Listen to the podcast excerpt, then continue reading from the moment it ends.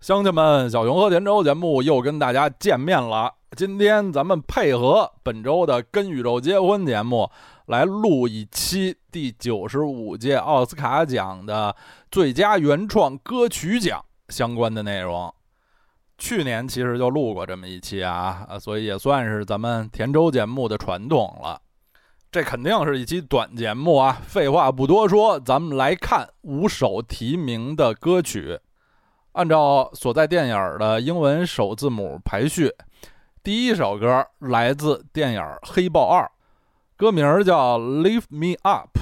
演唱者是瑞安娜。当然啊，呃，奥斯卡的最佳原创歌曲奖不是颁发给演唱者，而是发给词曲作者的。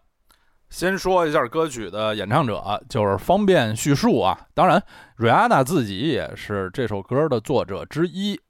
四年前的《黑豹一》获得了七项奥斯卡提名，其中就包括最佳原创歌曲。呃，当时是由呃 Kendrick Lamar 和 SZA 合作的《All the Stars》那首歌，当年是输给了 Lady Gaga 在《一个明星的诞生》里面的大热歌曲《Shallow》。说来也有趣啊，四年之后。《黑豹二》中又有一首歌获得了这个奖项的提名，而他本次的对手中呢，也又有一首 Lady Gaga 的新作。不过我个人感觉啊，这两首歌获奖的概率都不大啊。虽然他们的演唱者是著名的一线大牌女歌手 Rihanna 和 Lady Gaga。说回这首《Lift Me Up》。呃，这首歌是去年十月发行的，当时还是很多人对此有很高的期待，因为它是瑞安娜六年多以来发行的第一首独唱新歌，因为她自己的上一张专辑是二零一六年一月发行的，这么大牌的歌手沉寂了这么久。用一首电影歌曲来宣告复出啊，也可以说是万众期待的。但是这首歌曲本身质量我觉得一般，旋律比较平，属于那种伤感、暖心、疗愈系的慢歌。当然，这种气质也和《黑豹二》这部电影的一大重要内容很符合，就是哀悼黑豹啊，查德维克·波斯曼。扮演的这个前面的这位黑豹国王的去世，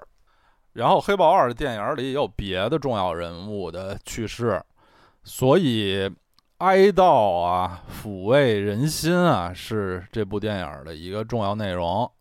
最后啊，我有一个小问题，真诚的请听户们帮忙，就是我不记得这首歌出现在电影的什么地方了。就是瑞安娜的这首《Lift Me Up》，在《黑豹二》里头，它究竟是在哪儿出现的？因为它不是片尾打字幕的时候出现的。片尾打字幕的时候唱的是瑞安娜为本片献唱的另外一首新歌，叫《Born Again》。黑豹二这电影两小时四十分钟，我也没有精力为了这个问题再再过一遍看看这首歌是出现在剧情的什么地方了。所以哪位朋友如果记得这件事儿啊，请您告诉我，我给您作揖感谢。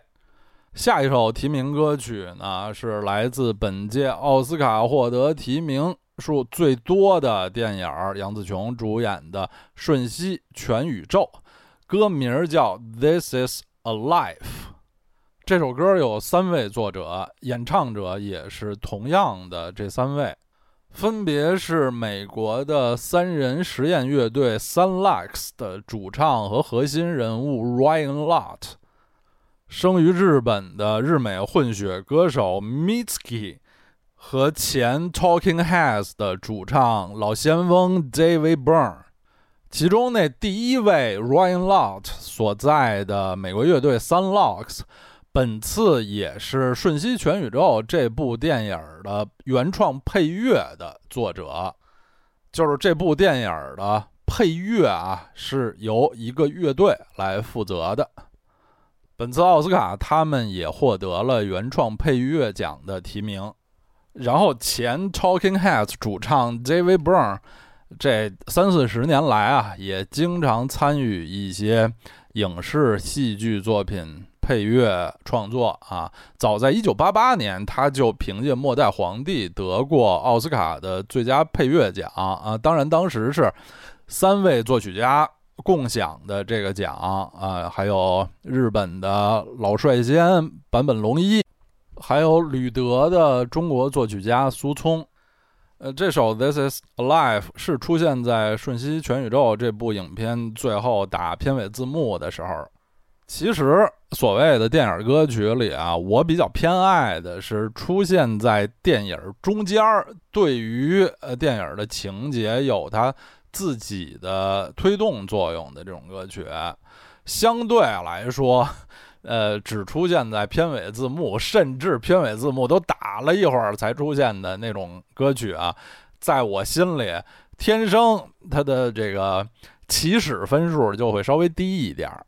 但不得不说，《瞬息全宇宙》的这首歌呢，和影片当时的那个气氛是非常吻合的。大家都知道，这部片子非常热闹，非常折腾。时长也不算短，两个多小时演完之后啊，大家和片中的人物一样，都需要这么一个舒缓休息的时段。而歌曲的歌词儿也和影片的主旨非常的吻合，里面唱说：“This is a life free from destiny, not only what we saw, not only what we show。”这就是人生摆脱命运的束缚。啊，This is a life, every possibility 啊，所有的可能和影片堪称浑然天成，而且就刨去电影之外吧，这首歌单独听也还是一首挺好听的歌。此前我无论是对女歌手 Misky 还是呃 Ryan Lott 为首的这个 Sunlux 乐队都不熟悉啊，这次也挺长见识的。本次第三首提名歌曲就是我在《跟宇宙结婚》节目里大力推荐的印度托莱乌神片《二二二》里面的这首，大概啊，大概我拼着叫叫那图那图，这我这读音肯定不对啊。这首歌就是特别典型的，我前面说的，我特别推崇的，出现在影片的情节中，而不是片尾字幕的那种歌曲。《二二二》这部影片特别长啊，三个钟头。这首《那图那图》出现的时间可能是在大概一个钟头左右。当时影片的两位胡子大壮男主人公参加一个活动啊，突然有一个偶然的机会，俩人相当于有一点参加一个舞蹈比赛啊，当然不是正式的比赛。有这么一个机会，然后二位就开始全力以赴、奋力起舞。这电影前面的情节还是颇有一些紧张的啊、虐心的内容的，但是演到这里呢，主创人员给了观众一个完全释放自己、放飞自我、尽情舞蹈、尽情享受的这么一个机会，非常非常肆意挥洒的一段。歌舞表演，我觉得是二零二二年世界电影最精彩的一个片段之一吧。歌曲本身当然也是无可挑剔的。要指出的一点啊，要提醒大家的一点就是，这首歌曲的演唱者其实并不是这两位男主角的演员啊啊，不是这两位胡子大壮演唱的，他专门有两位。专业的泰卢固语歌手啊，是那两位男歌手演唱的。人家那两位男歌手的名字，我也就不试图念了吧，也肯定念的也不对。我也非常非常期待这首歌曲在本届奥斯卡颁奖典礼上的现场表演。然后咱们来看第四首提名歌曲，歌名叫《Applause》，鼓掌、掌声、喝彩。来自几乎没有人看过的集锦电影《Tell It Like a Woman》，它的演唱者是美国的拉美裔女歌手和演员 Sophia Carson，词曲作者是被我戏称为美国李宗盛的著名的歌曲作者 Diane Warren 老姐姐。本次已经是 Diane Warren 连续第六年在同一个奖项中获得奥斯卡提名，也是他个人历史上的第十四次奥斯卡提名。很遗憾，他从来没得过一次奖。而这首新歌可能也很难改变这个记录。其实最近六年来啊，Diane Warren 在这个奖项的提名歌曲。颇有一些相似之处，都是给其实知名度比较低的小片儿创作这种呃励志歌曲。歌曲都是制作精良，通常由演唱水平很高的女歌手来主唱。但是因为老姐姐写类似的热门歌曲、励志歌曲实在太多，写到今天已经有一些行活儿的感觉了。因为奥斯卡的大部分这些小奖项啊，都是由美国电影与科学学院的各个这个技术工种门类的分会来提名，而 Diane Warren 显然在词曲作者、电影歌曲作者这个行业中有非常高的声望、非常好的人缘儿。所以最近六年啊，他的同行们每年都愿意给他的新作一次奥斯卡提名。时至今日，已经几乎有一点儿和 和奥斯卡置气的这种感觉了。我觉得几乎啊，就是好像大家在等着看，说就我就看看什么时候戴安·沃伦大姐才能得一次奥斯卡奖。